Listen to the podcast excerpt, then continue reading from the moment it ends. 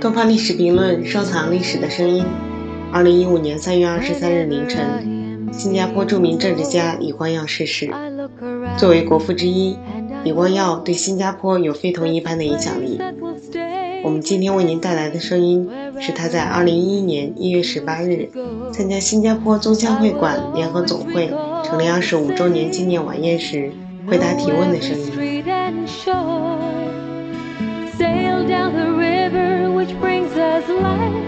Winding through my Singapore. This is home, truly. 晚上好，呃，我是法一国新加坡白协会的会长。我的问题是这样：如果有一天中国的综合国力超越了美国，那么你觉得我们新加坡？在这个国际竞争舞台上有什么优势可言？谢谢。这个是非常宏观的一个问题。我肯定认为，二十年后中国的经济会超过人口方面，实际人才。多，那一定会成功的。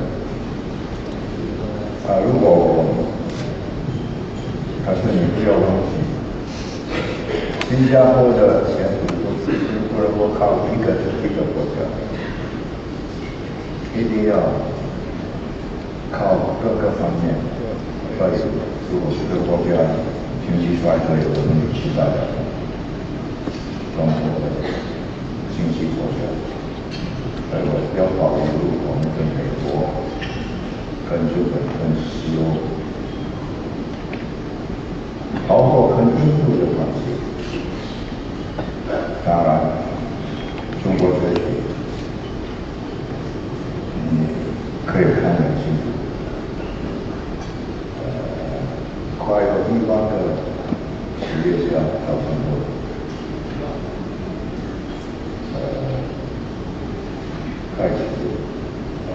越来越方便，语言方面、习惯方面，可是作为一个政府，就是不要把所有的鸡蛋看在一个篮子里，可以这么说吗？不要靠一个，你靠一个，呃，经济下坡呢，完蛋。同学，你不要忘记，虽然总总生产量不会超过美国。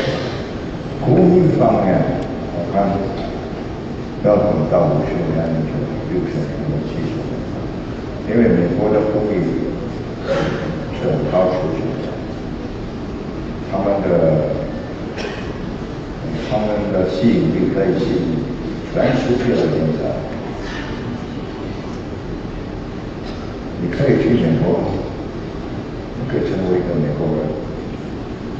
有天才，他不管你是什么有什么语言，啊，怎么样？你要去中国成为一个中国的一部分，你不能够讲话语，你不觉得束缚和高人一起，所以很难通过人吸引，中国国家很难吸引非华族的人才，这个是中国的问题。就是说，它的这个社会这个包容性还是很有区别的。语言的障碍呢是一个大的一个障碍。你要我在生活中说下说，可能可以了。要吸入一年、一年、两年才可以跟他们打交道，呃，不不容易的。那你去美国，你讲的英语不流利，他也接受。在英语是个容易学的、容易讲的语言，华语是很难学，单字的、四方式的，你不懂一个，那就要记差字。所以他的这个社会的那个。容纳新移民的这个能力也有相当大的区别。但是白一白他刚才还问的就是在这样的一个社呃世界里面，我们新加坡人要怎么样发挥我们的优势？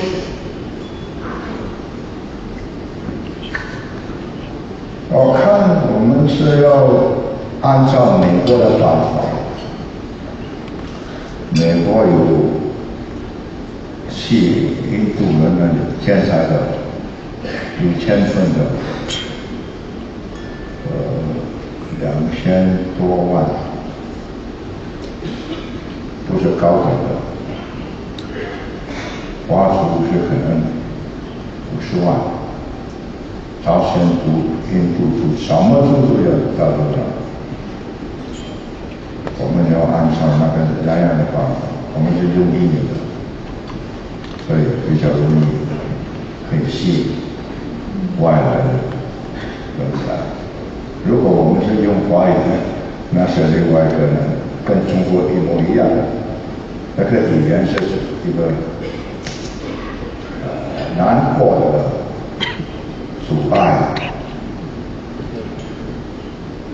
我说的是事实。所以我们应该成为一个广招人才的一个社会。对，这样。好的。更多历史声音，敬请关注东方历史评论官方网站。